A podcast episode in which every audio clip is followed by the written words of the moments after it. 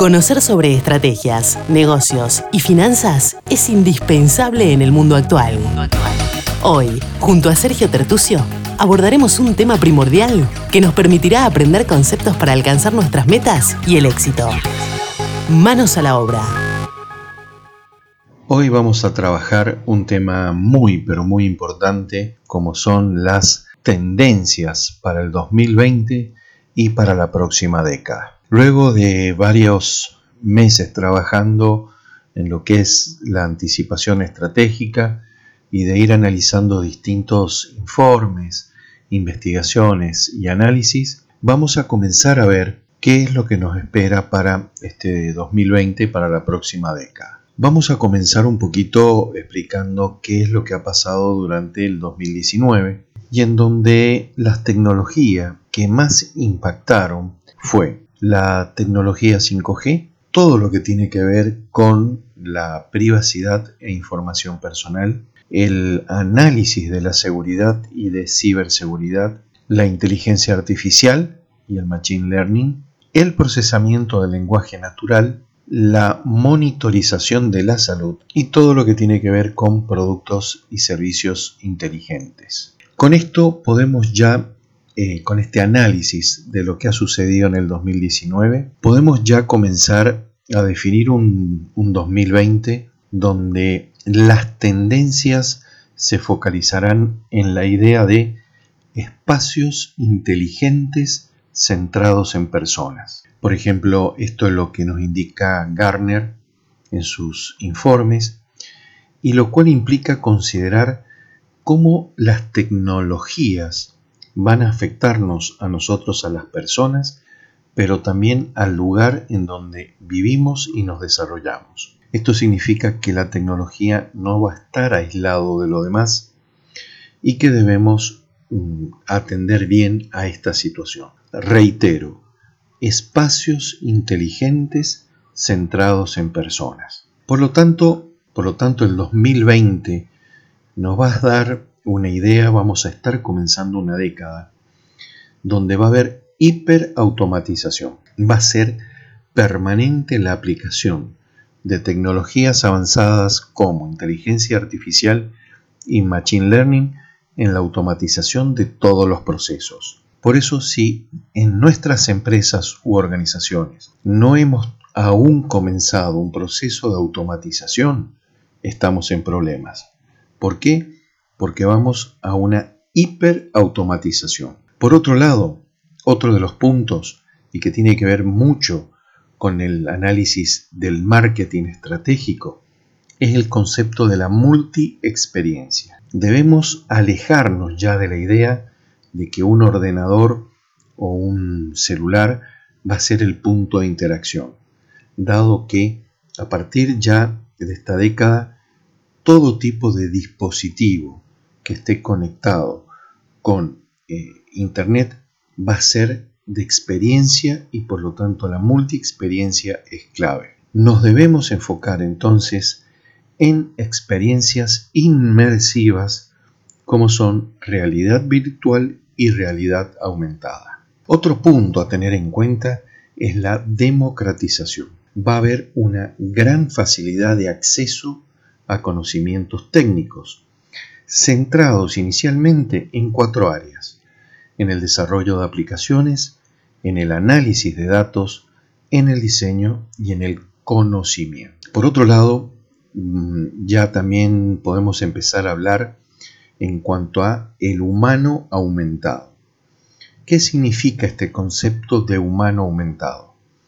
Es cómo vamos a mejorar el ser humano las experiencias, tanto cognitivas como físicas, y en donde ya vamos a empezar a tener eh, o vamos a tener distintos dispositivos que se van a implantar en nuestro cuerpo. Es decir, vamos a empezar a tener en nuestro cuerpo eh, determinados dispositivos que nos van a hacer de alguna manera aumentar nuestras capacidades cognitivas y físicas.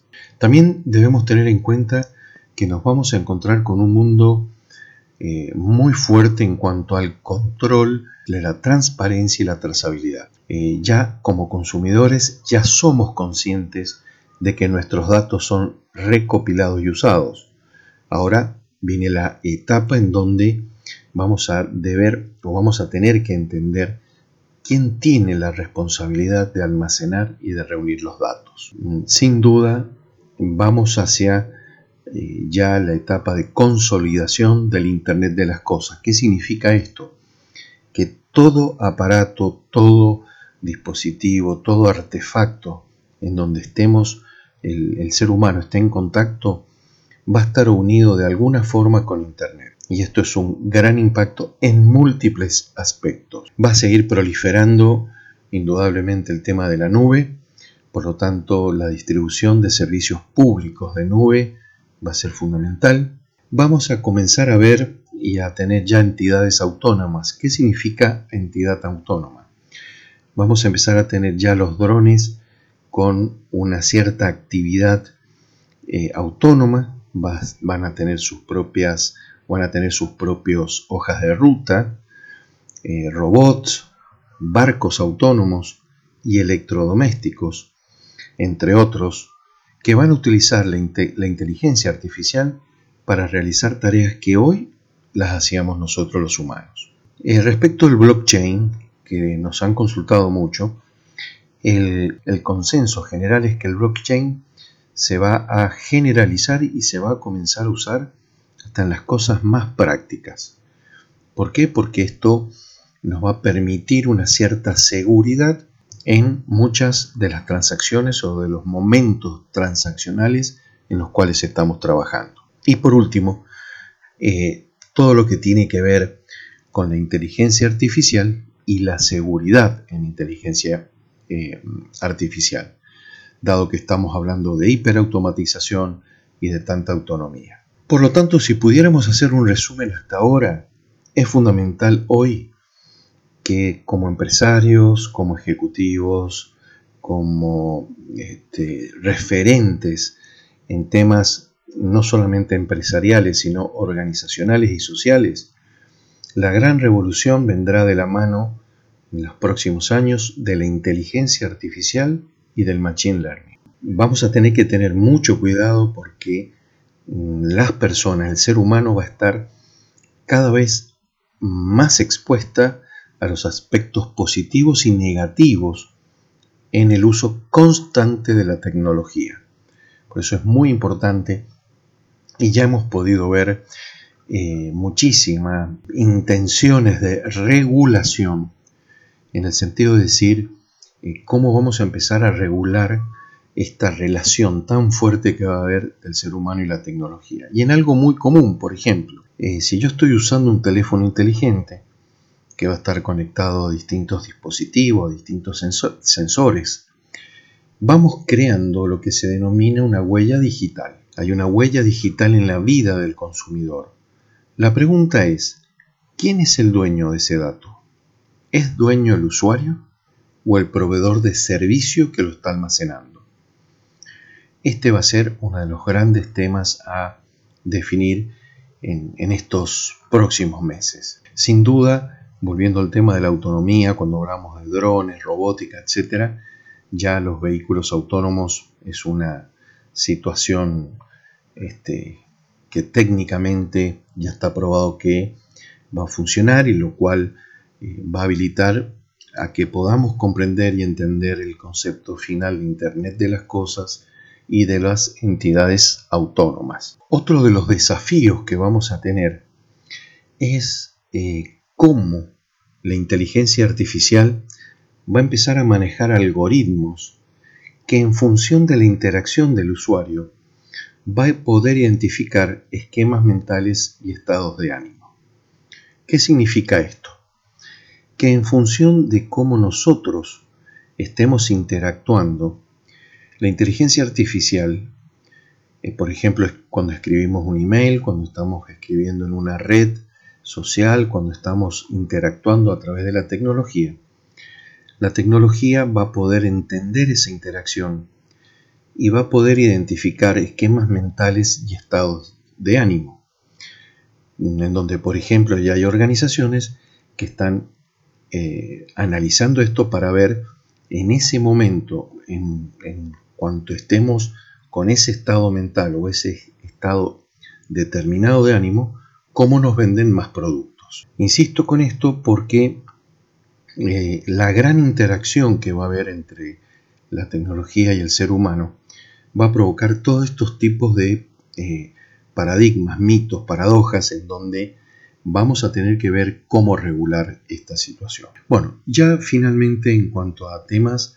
de los grandes jugadores a nivel mundial, pensando en tendencias para el 2020 y la próxima década, eh, obviamente mm, tenemos que poner foco en Estados Unidos, en la Unión Europea y en China. Son los tres ejes que están determinando cada uno sus propios estándares, están compitiendo por ser líderes y por lo tanto vamos a tener que tener muy en cuenta lo que estos tres actores están de alguna manera eh, definiendo. Vuelvo a reiterar, estamos analizando en función de la estrategia prospectiva o de la anticipación estratégica qué es lo que podemos o lo que nos debemos estar preparando de acá a, lo que es el 2020 y eh, la próxima década. Entrando ya, por ejemplo, en, lo que concierne a las empresas, eh, hemos estado, por ejemplo, analizando eh, uno de los tantos informes de Harvard Business Review, en donde el 77% de los ejecutivos de las altas empresas indican que la adopción de tecnología es el gran desafío, pero que el gran problema que han identificado es que el 93% de los problemas están relacionados a las personas y a los procesos como los obstáculos principales para poder utilizar la tecnología en las organizaciones. Por esa razón es eh, fundamental el tema que hemos venido nosotros trabajando en cuanto a predecir escenarios. Una de las virtudes, de las habilidades que debemos tener nosotros como empresarios, como ejecutivos, como directivos, es la capacidad de generar escenarios y de predecir escenarios. Eso sería, eh, ya dando un cierre a este, a este tema, uno de los primeros consejos, la generación de escenarios y escenarios predictivos y exploratorios. Ya pronto vamos a poder trabajar con, todos ustedes en talleres específicos para poder realizar esta, esta tarea o estas eh, habilidades de poder predecir y generar escenarios. Y bueno, finalmente queremos dejar los consejos claves, claves, claves en estos momentos. A ver, el primero, es que las empresas deben tener la mentalidad de querer ser digitales. Es decir, debemos entender la situación y imprimirle a nuestra organización la necesidad de que debemos ser digitales. No es un extra la tecnología, no es una opción, debemos realmente poner en la cultura organizacional la necesidad de querer ser digitales. Como anteriormente hablamos en otro de los eh, episodios, eh, debemos ser auténticos en la era digital. Por lo tanto, es fundamental esto, es decir, debemos querer, debemos poder, debemos tener esa orientación a ser digitales. El segundo punto a tener en cuenta es que va a haber una gran falta de personal, de ingenieros, de personas del mercado del trabajo para que puedan desarrollar y explotar todas las aplicaciones. La tecnología va a seguir creciendo, va a seguir generando, pero va a haber una falta de mano de obra especializada. Por esa razón es fundamental trabajar desde el Estado, desde las empresas, las universidades, los ámbitos educativos, en la generación de eh, puestos, de cargos de personal en estas áreas. Y para las empresas es fundamental trabajar en detectar talento, gestionar talento, retener talento que pueda solucionar problemas, tener creatividad y una gran inteligencia emocional. Y el tercer punto que queremos hablar es que eh, las empresas deben estar preparadas para encontrarse con información que no nos va a gustar. Eh, puede parecer raro, pero esto es importante porque en ocasiones, cuando las empresas realizan proyectos para verificar alguna idea, alguna intuición, eh, y descubren problemas que pensaban que no estaban. Pero al haber tantos datos, en empezar a procesar datos, empezamos a ver que sí existen. Por eso es fundamental una mentalidad abierta, flexible, para estar preparados, aceptar los hechos y así poder trabajar. Por esa razón queríamos dejarle este análisis de eh, estratégico, de anticipación estratégico, que va a ser el primero de algunos de unos próximos episodios en donde profundizaremos. Pero no queríamos dejar ya de lado, finalizando el 2019, este episodio para que todos ustedes lo puedan este, analizar y ver. Les mando un saludo enorme. La práctica y los buenos hábitos son claves para nuestro éxito. Debemos poner en acción todos los consejos y conceptos aprendidos. Compartí este episodio entre tus amigos y conocidos y recordá visitar nuestra web www.ifadesa.com y seguirnos en las redes sociales. En Instagram y Twitter estamos como arroba ifadesagps. Todo el equipo de Sergio Tertucio te saluda y te desea el mayor de tus logros.